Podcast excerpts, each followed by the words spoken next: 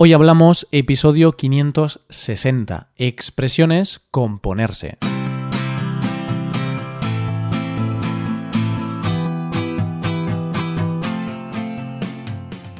Bienvenido a Hoy Hablamos, el podcast para aprender español cada día.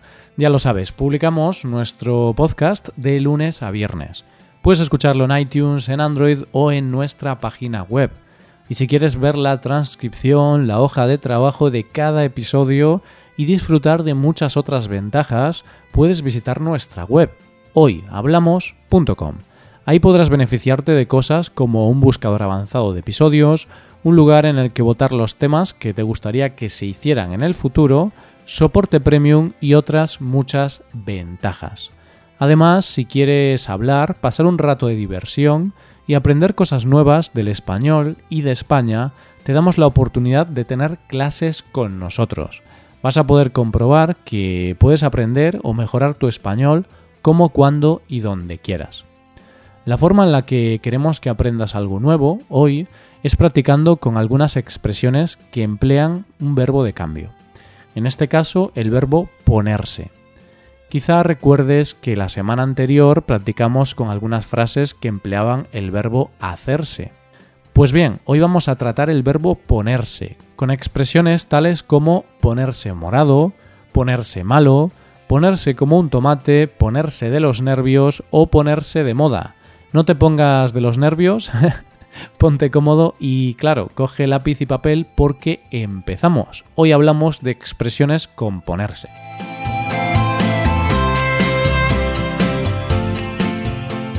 El verbo de cambio ponerse es un verbo que se utiliza cuando hablamos de un cambio temporal, cuando hablamos de un cambio que no es duradero.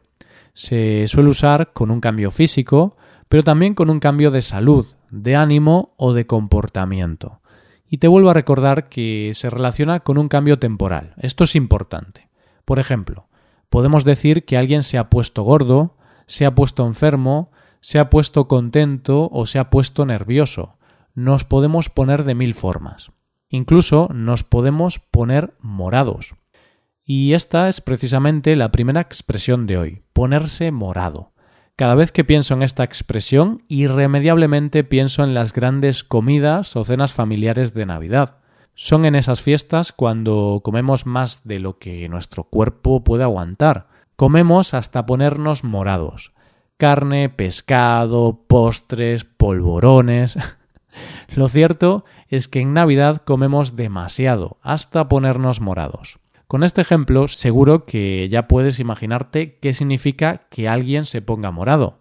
Sí, es esto que piensas. Se dice que una persona se pone morada cuando come muchísimo.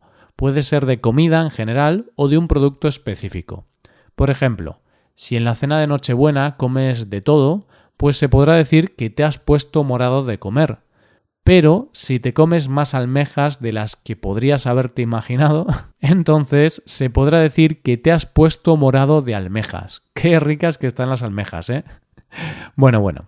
Y dirás, ¿por qué se dice que cuando alguien come tanto se pone morado? ¿Qué relación tiene la comida con este color? Pues en realidad tiene una gran relación, siempre y cuando lo miremos desde una perspectiva médica. ¿Sabes qué es la cianosis?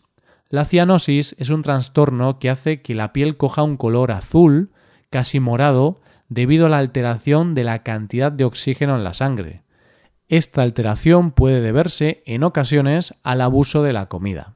No tengo ni idea de estos términos médicos, pero seguro que es verdad. Porque cuando comemos tanta comida, yo creo que nuestro cuerpo se parece al de un camaleón. Tiene muchos colores. y es que por comer tanto podemos ponernos malos. Esto no es ninguna revelación, pero lo que quizás sí sea una revelación para ti es la expresión que utilizamos ahora, ponerse malo. Se dice que una persona se pone mala cuando está enferma. Entonces, una persona que esté de vacaciones en un hotel con todo incluido, ya sabes, comida, bebida y esas cosas, es posible que se ponga morada de tanta comida y bebida y finalmente se ponga mala. Esto es algo que suele suceder con cierta frecuencia.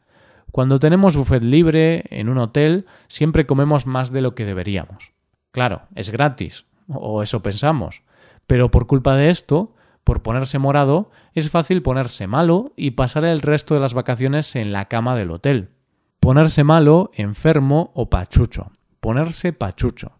El uso de este adjetivo me encanta. Además, suena incluso divertido. Pachucho.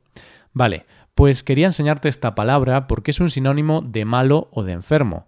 Pero es una palabra mm, divertida, informal y que utilizamos muy a menudo. Si una persona se pone pachucha, se sentirá floja, triste, un poco enferma. Así que si mañana no te encuentras muy bien y decides ir al trabajo, cuando te pregunten tus compañeros de trabajo qué es lo que te pasa, podrás decirles que te has puesto pachucho, que te has puesto un poco enfermo. Y ahora hablamos de la tercera expresión de la que te quiero hablar hoy. Hablamos de ponerse como un tomate. Esta frase es una de las más famosas en nuestro idioma y significa principalmente que si una persona se siente avergonzada, con mucha vergüenza durante una situación concreta, es posible que se vaya a poner roja. Es posible que su cara vaya a tener un color rojo. Hay veces en la vida en las que queremos desaparecer. Situaciones en las que pasamos mucha vergüenza. Todo depende de si eres una persona más o menos tímida, reservada, sensible. En el caso de ser muy tímido y tener un carácter de este tipo, eso va a hacer que tu cara se ponga roja como un tomate. Y no solo por tener un carácter de este tipo. Incluso las personas más atrevidas y extrovertidas también se ponen rojas. Imagínate que tienes que dar una conferencia ante una audiencia de más de 200 personas. Qué vergüenza, ¿verdad? Yo creo que habría que tomarse unos cuantos chupitos de vodka para olvidarse de la vergüenza. Pues aunque estas situaciones se pueden entrenar para ir perdiendo la vergüenza con el paso del tiempo, lo cierto es que hablar ante más de 200 personas en una sala de conferencias puede ser todo un reto. Un reto que puedes tomarte con tranquilidad o, como te decía antes, puedes estar muy nervioso por ello. Puedes ponerte de los nervios. Esta es precisamente la cuarta expresión del día de hoy, ponerse de los nervios. En este caso encontramos dos significados ampliamente aceptados.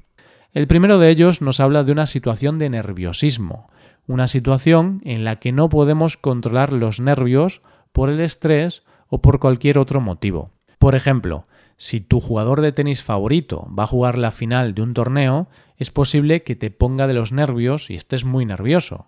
El segundo significado se refiere al enfado. Por ejemplo, si tu compañero de piso, cada vez que cocina, no lava la sartén tras usarla, puede ser algo que te pone de los nervios, algo que te enfada muchísimo. Claro, a nadie le gusta limpiar la suciedad de los otros. Así que nada, recuerda que ante cualquier tipo de situación, lo mejor es mantener la calma, respirar dos veces o tres y no ponerse de los nervios. Dejamos los nervios a un lado para hablar ahora de la quinta y última expresión del día de hoy. Hablamos de ponerse de moda.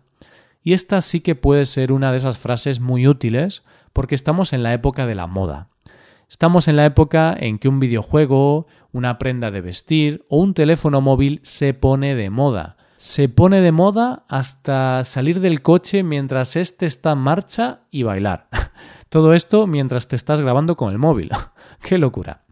Pues como podrás ver, decimos que algo se pone de moda cuando se repite o se realiza mucho una determinada actividad. Por ejemplo, se puede poner de moda comer sushi, viajar a Tailandia, jugar al pádel o escuchar podcasts. De hecho, esta última es la moda que más nos gusta a nosotros, los podcasts. Así que esperamos que sigas escuchando este podcast este podcast que se ha puesto de moda en los últimos dos años, claro, desde el primer día en que empezamos. Bueno, bromas aparte, lo que sí esperamos es que este episodio haya sido interesante para ti. Espero que vayas incorporando a tu léxico todas estas expresiones de hoy. Y aquí vamos despidiéndonos, no sin antes darte un par de consejos. Ya sabes que puedes hacerte suscriptor premium, de esta forma te podrás beneficiar de múltiples ventajas, como la transcripción de los episodios o la posibilidad de practicar con actividades, entre otras cosas. También puedes tomar clases de español con nosotros, con profesores nativos y certificados. Puedes tomarlas a través de Skype o a través de cualquier otra plataforma. Así que ya lo sabes, búscanos en nuestra página web hoyhablamos.com. Muchas gracias por escucharnos. Nos vemos en el episodio de mañana con más noticias en español. Pasa un buen día. Hasta mañana.